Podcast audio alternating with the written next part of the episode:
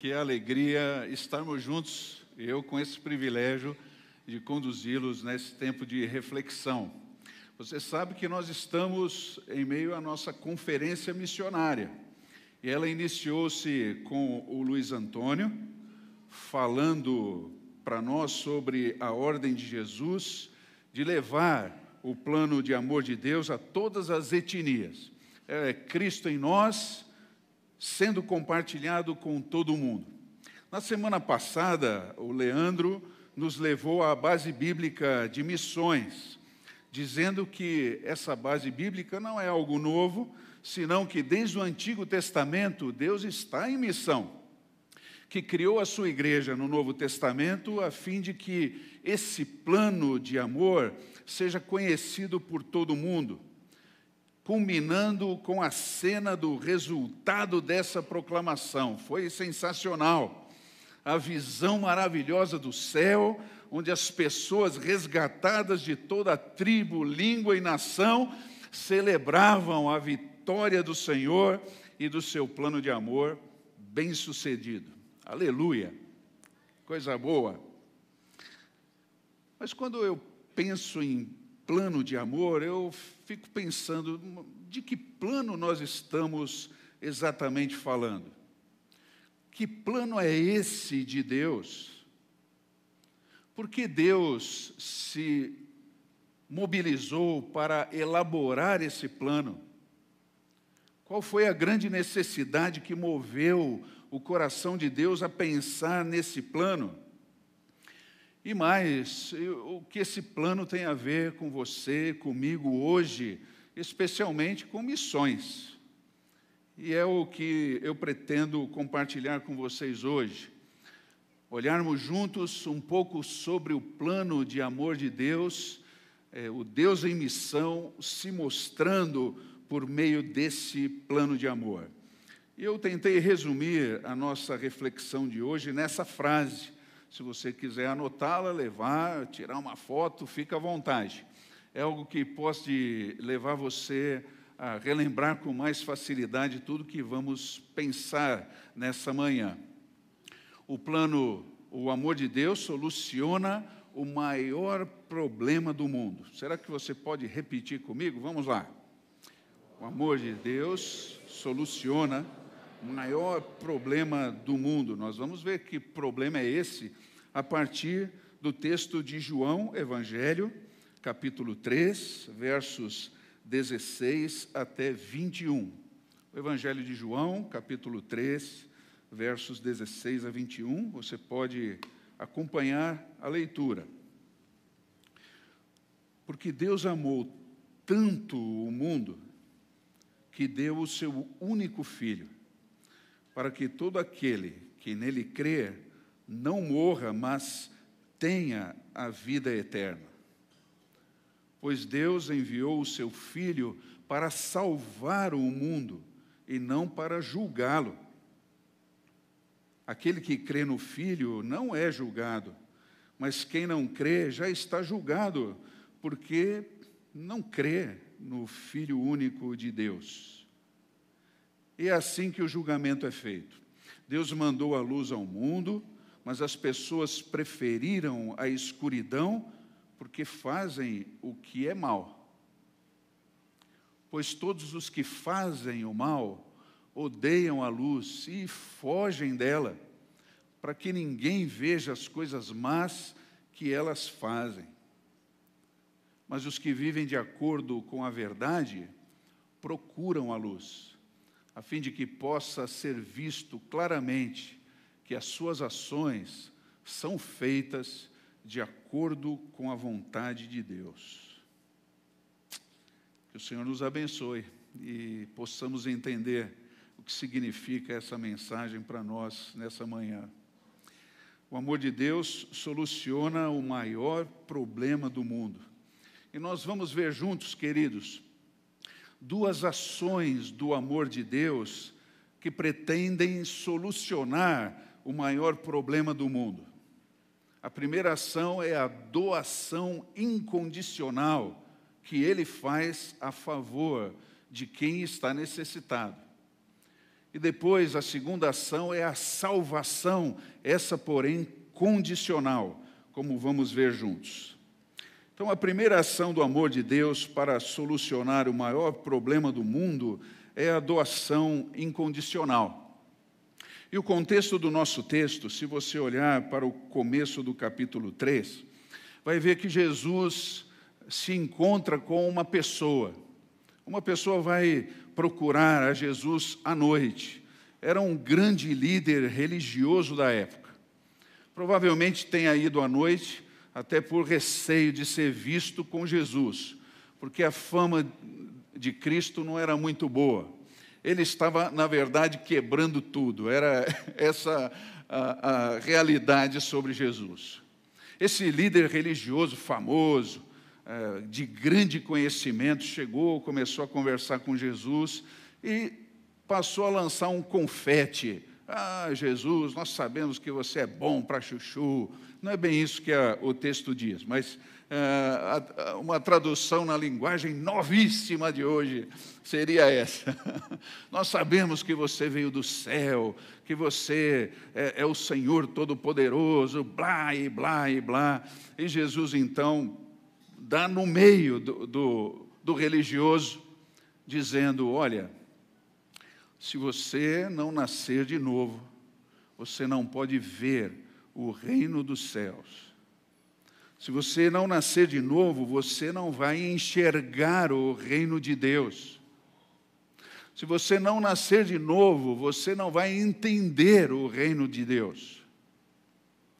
E nesses anos convivendo com grupos religiosos dos mais diferentes matizes, tenho percebido que uh, o, o religioso tem uma dificuldade muito grande de entender a missão de Deus.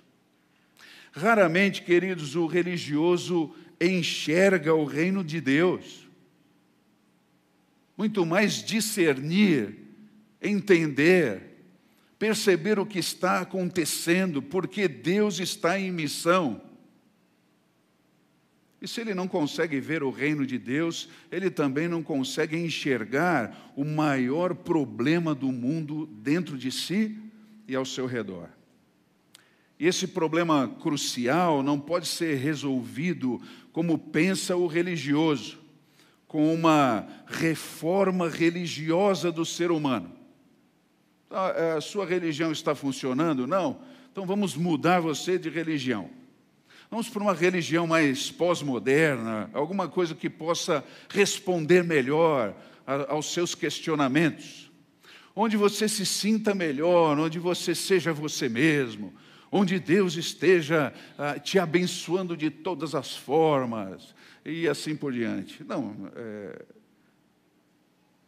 isso não tem sido eficaz no campo político, ter um líder terrivelmente evangélico também não faz qualquer diferença.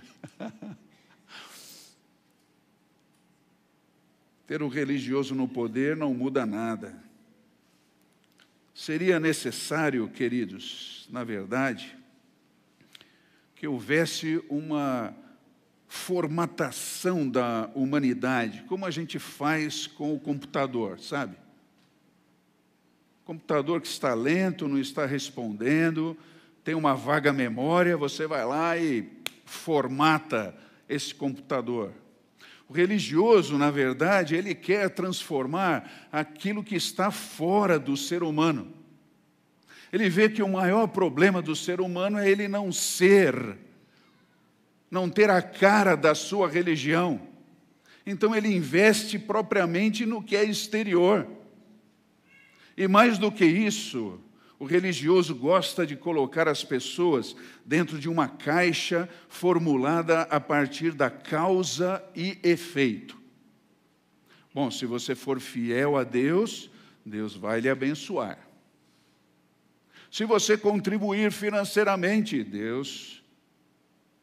Se você andar certinho, for uma pessoa hein, ali, Deus vai olhar para você com um sorriso. E se eu não for, Átila? Hum, desce. Mas Jesus, olha para as pessoas, se você perceber o verso 3, e, e, e, ele tem uma intenção tão diferente de levar a pessoa a nascer de novo. Ninguém pode ver o reino de Deus se não nascer de novo. Formatação total. Então, queridos, Deus vê o ser humano como ele realmente é, não como ele aparenta ser, ou como queremos que ele seja social ou religiosamente. Deus vê o íntimo, aquilo que às vezes ah, você mesmo vai descobrindo com as experiências que você vai vivendo. Coisas que estão lá enterradas dentro de você, que só uma excelente terapia consegue trazer do subsolo, do pré-sal existencial para cima. Agora, o que é que Deus vê nas pessoas? Acho que essa é uma pergunta muito interessante de se fazer para a própria Bíblia. Deixa eu tentar mostrar para você o que Deus está vendo agora, nesse momento. Imagine se todos aqui, nessa manhã, pudessem ouvir os seus pensamentos. É, eu ouvi, hein? É você mesmo, eu ouvi. Imagine só o que aconteceria se as pessoas ao redor pudessem ouvir o que você está pensando.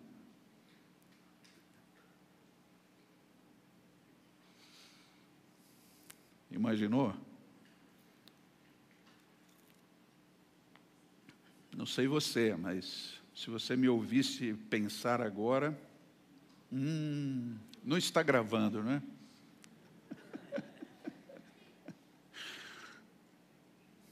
Seria uma catástrofe, queridos. Por que seria uma catástrofe? Porque os nossos pensamentos mostrariam muitas vezes que quem nós somos na nossa essência.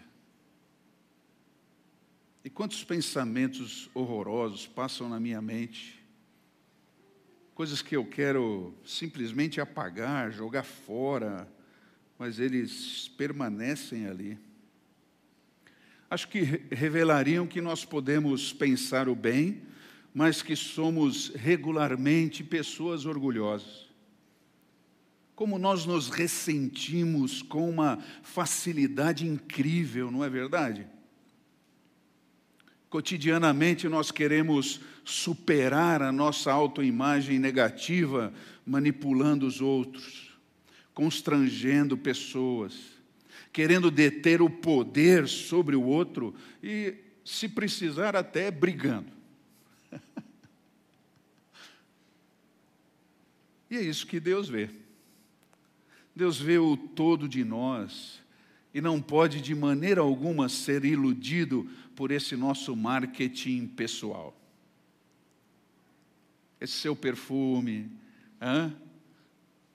o seu make-up, né? não dá cabelinho bem penteado aí para os rapazes. É, esse marketing pessoal não evita que Deus veja você como você é. E o texto mostra isso claramente. Diz assim: Deus enviou a luz ao mundo, verso 19, mas as pessoas preferiram a escuridão, porque lá dentro delas, e o que sai de dentro delas é mal porque todos os que fazem o mal odeiam a luz e fogem dela para que ninguém veja as coisas más que fazem e as coisas más que elas pensam. Queridos, Deus vê pessoas. Deus vê pessoas sem nenhum tipo de dificuldade. Pessoas que escolhem viver alienadas, segundo sua própria vaidade, e Jesus vai dizer que isso é viver na escuridão, é estar vazio dentro de si, e o pior, muitas vezes sem discernir a própria condição de vazio.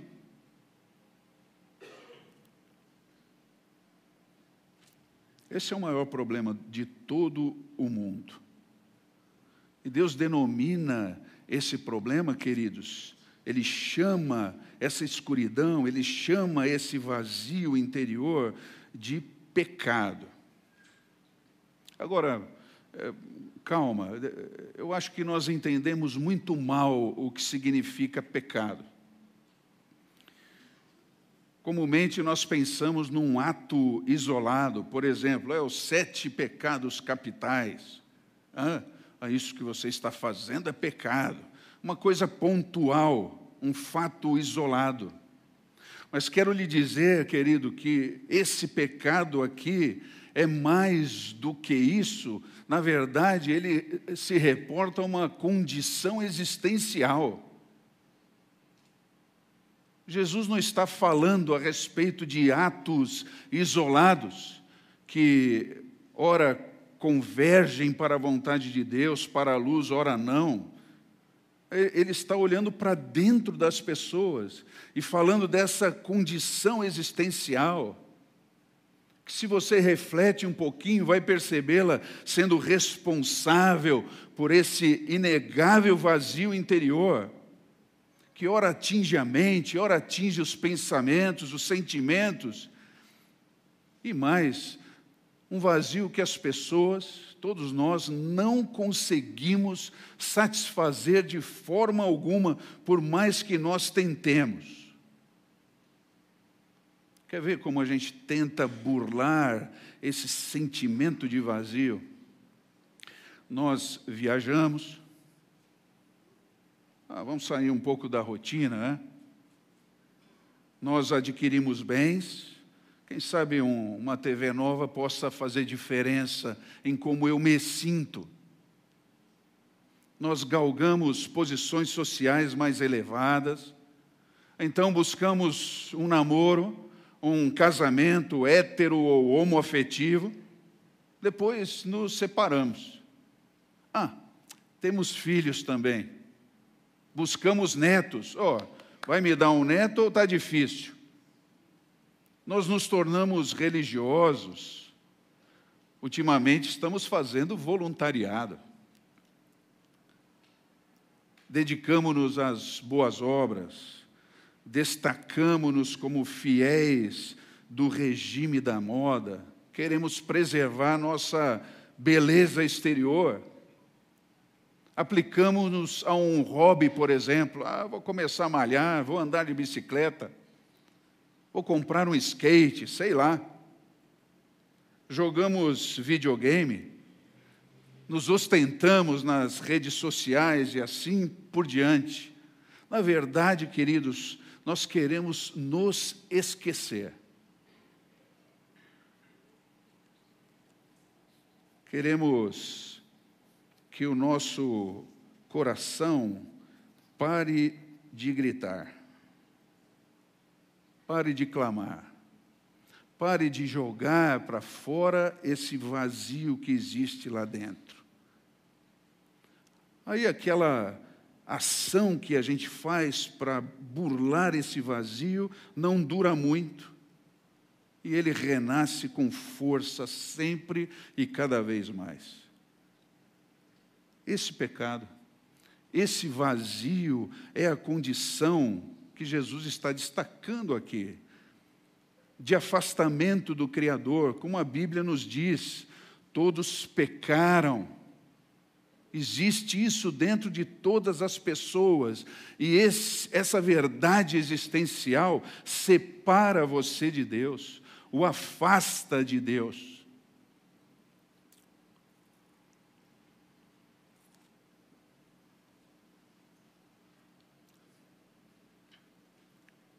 E esse vazio interior de pecado só pode ser desfeito se o ser humano retornar para Deus. Infelizmente, ele não consegue encontrar esse caminho, porque, como Jesus está falando aqui, ele vive na escuridão. Já tentou achar alguma coisa num lugar desconhecido, com tudo escuro? Impossível.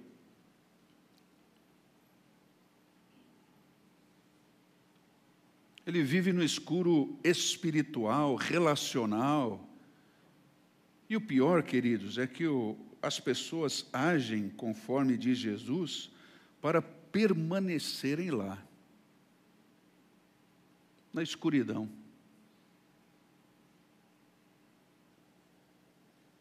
Foi tudo isso que Deus viu em todas as pessoas. É isso que Deus vê em você e em mim. Agora, eu acho que podemos até, com a nossa inteligência e adaptação, aprender a, a conviver com esse jeito de ser, afogando esse vazio interior também no mar de uma racionalidade é, relativa, ou seja, ah, ninguém consegue ser feliz o tempo todo ou então simplesmente uma insensibilidade que leva você para viver um momento. Não importa o passado nem o futuro, é, quem sabe faz a hora. Ah, momentos de prazer, isso é que é viver. Mas o resultado desse afastamento de Deus, diz aqui a palavra do Senhor, vai perdurar.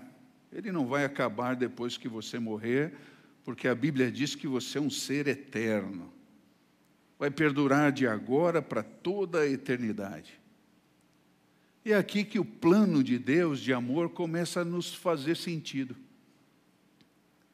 Quando Deus viu essa situação das pessoas, ele decidiu intervir.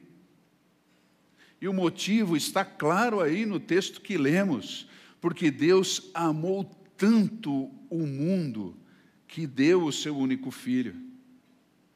Deus enviou o seu filho, verso 17, para salvar o mundo e não para julgá-lo. E essa foi uma doação incondicional vendo essa situação, vendo a carência, a morte interior, ele providencia por um ato de amor, de bondade, de graça, a doação de um meio para que esse homem pudesse ser liberto e receber essa nova condição relacional que ele nunca teve. A Bíblia diz que todo aquele que recebe a Cristo no seu interior, recebe também junto com ele um poder, o poder de tornar-se filho de Deus. E aí a restauração dessa condição relacional, ser filho.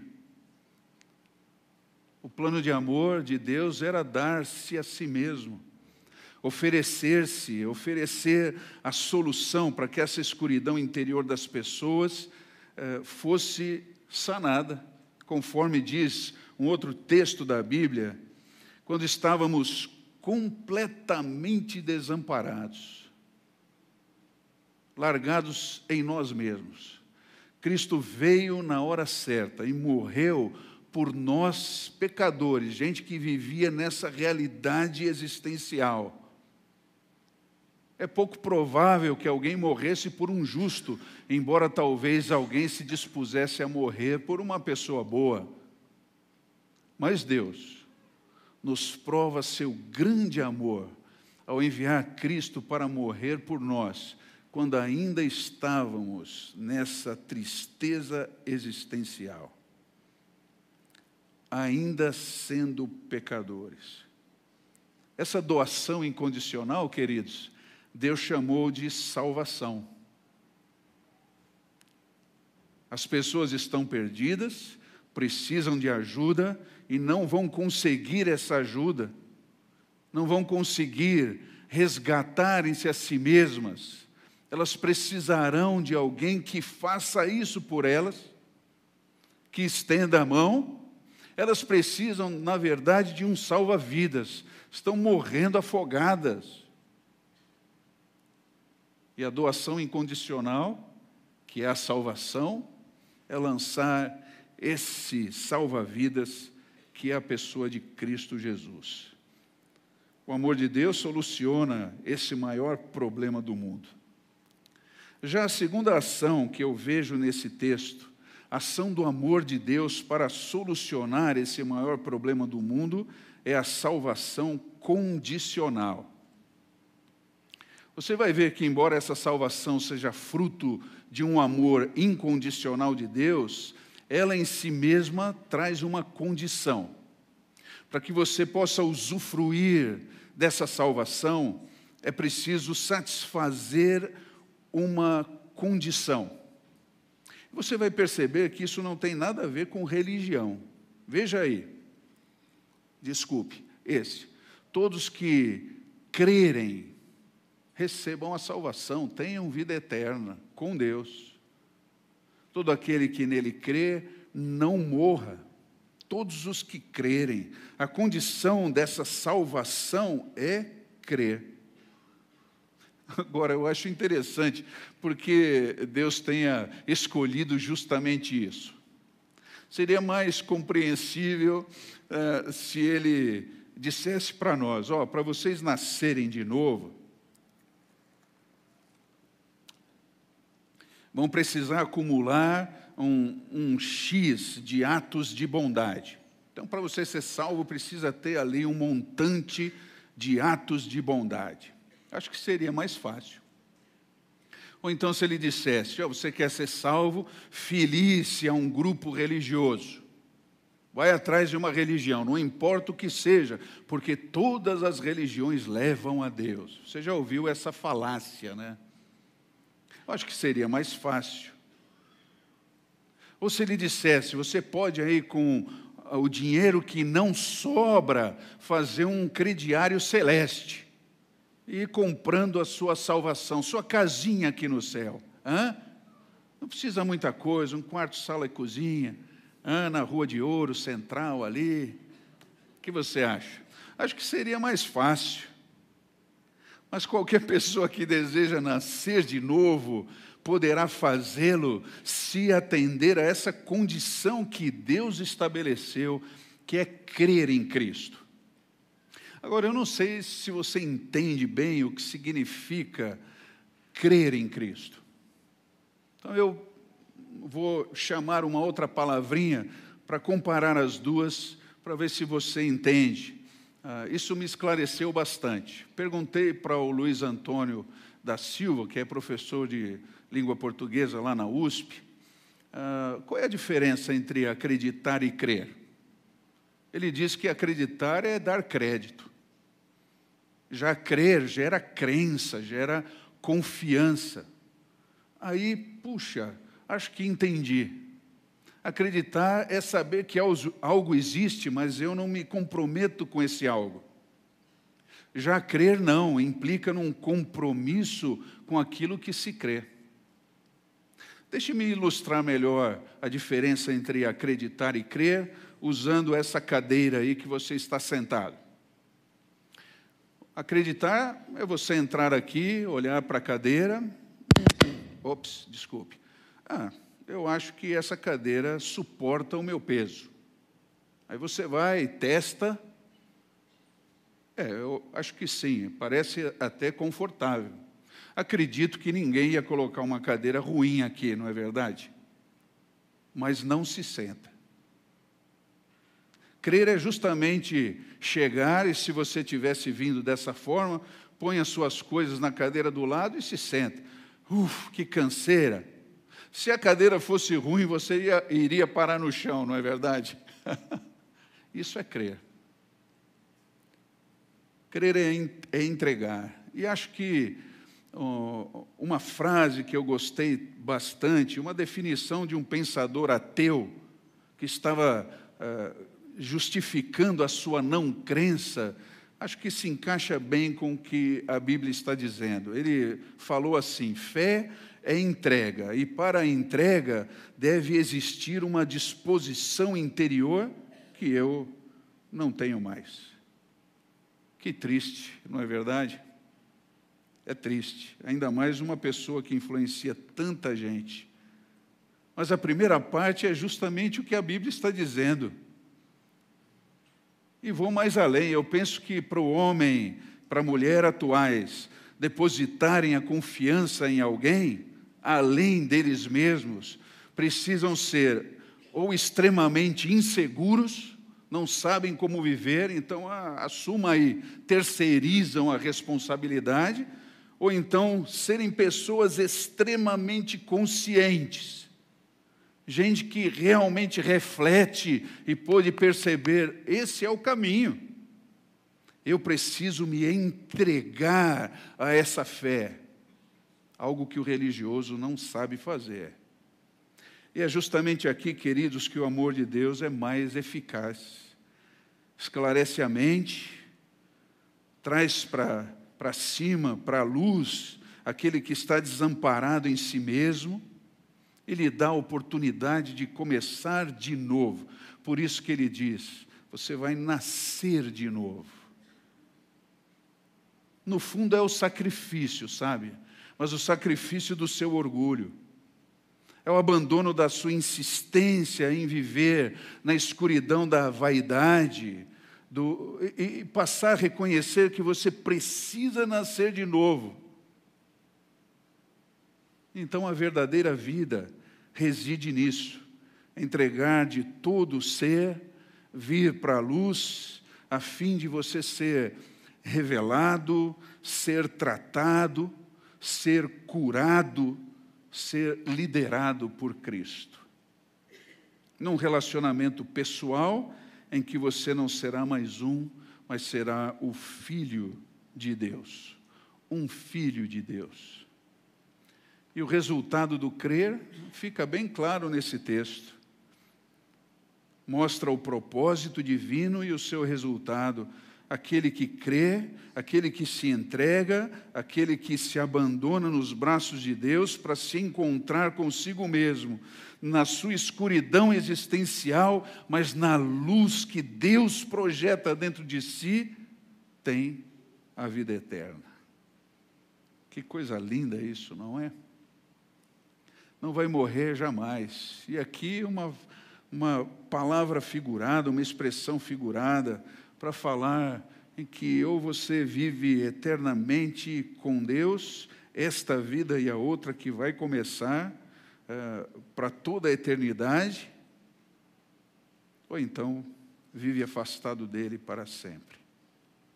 O que Deus vê quando olha para você e para mim, vê a pessoa como ela é na sua solidão e carência espiritual.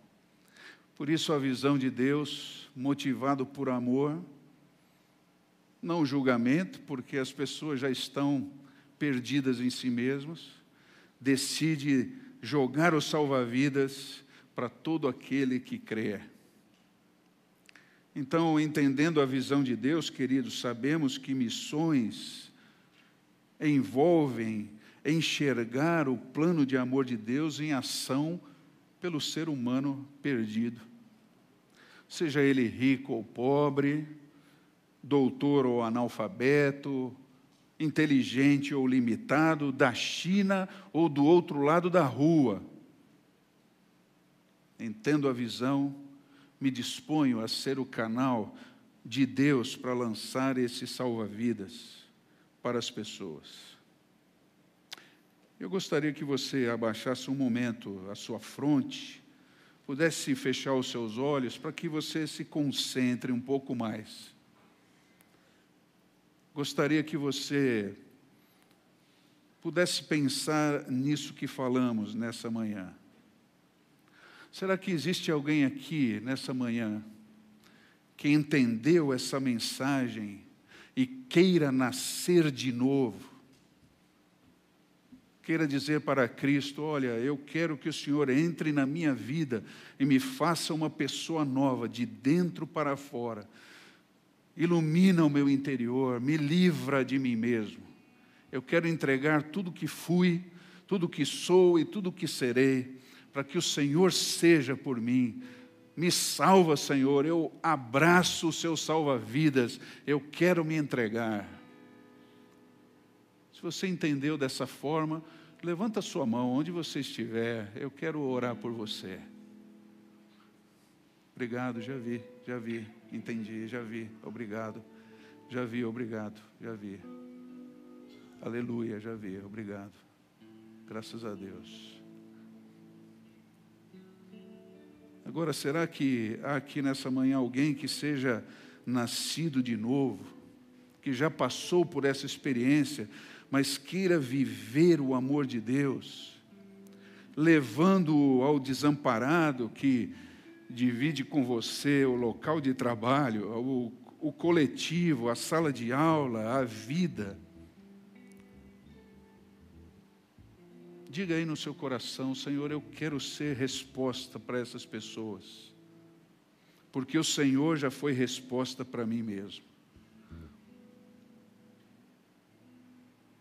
Mas pode ser que nessa manhã tenhamos alguém aqui que já entregou a sua vida a Jesus, que entendendo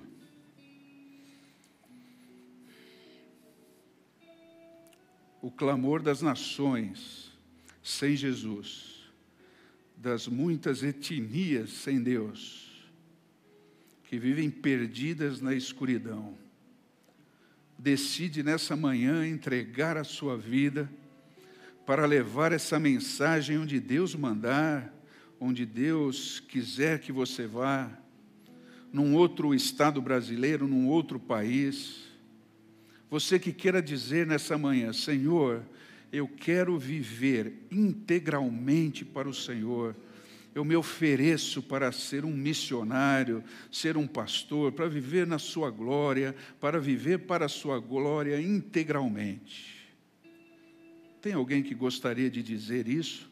Convido você a vir aqui à frente, eu quero orar por você. Pode sair do seu lugar e vir se você quer dizer isso ao Senhor.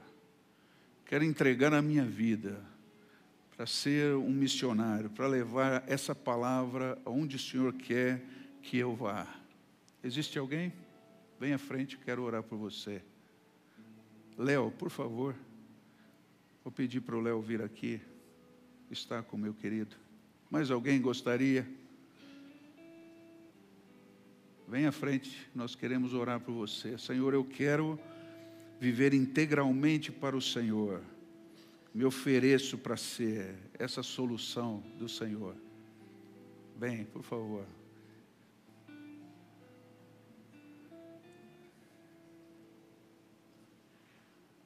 Que bom. Vamos orar juntos, queridos. Senhor, abençoamos essas pessoas porque o Senhor já o fez. Obrigado porque se dispõem agora, sem negociar nada, para que o Senhor seja por meio deles, integralmente. Não importa a idade, não importa a situação, o Senhor recebe essa doação da parte deles com muita alegria. Que o Espírito Santo os encha de tal maneira, já trazendo o discernimento, como eles vão servir ao Senhor dessa forma. Que eles sejam muito alegres em tudo isso, como o Senhor tem nos feito alegres dessa forma. Oramos também por todas essas pessoas que levantaram suas mãos, dizendo: Eu quero abraçar esse salva-vidas que é Cristo. Quero a solução do amor de Deus para a minha vida. Também transforma essas vidas, Senhor, em nome de Jesus, que possam fluir nessa alegria da vida nova, do nascer de novo que possam enxergar a luz, viver a luz, ser banhados pela luz nessa manhã. Eu clamo de todo o meu coração e agradeço em nome de Jesus. Amém. Obrigado, queridos. Será que você pode dar um abraço na pessoa ao seu lado? Vamos viver essa verdade? Amém. Que assim seja.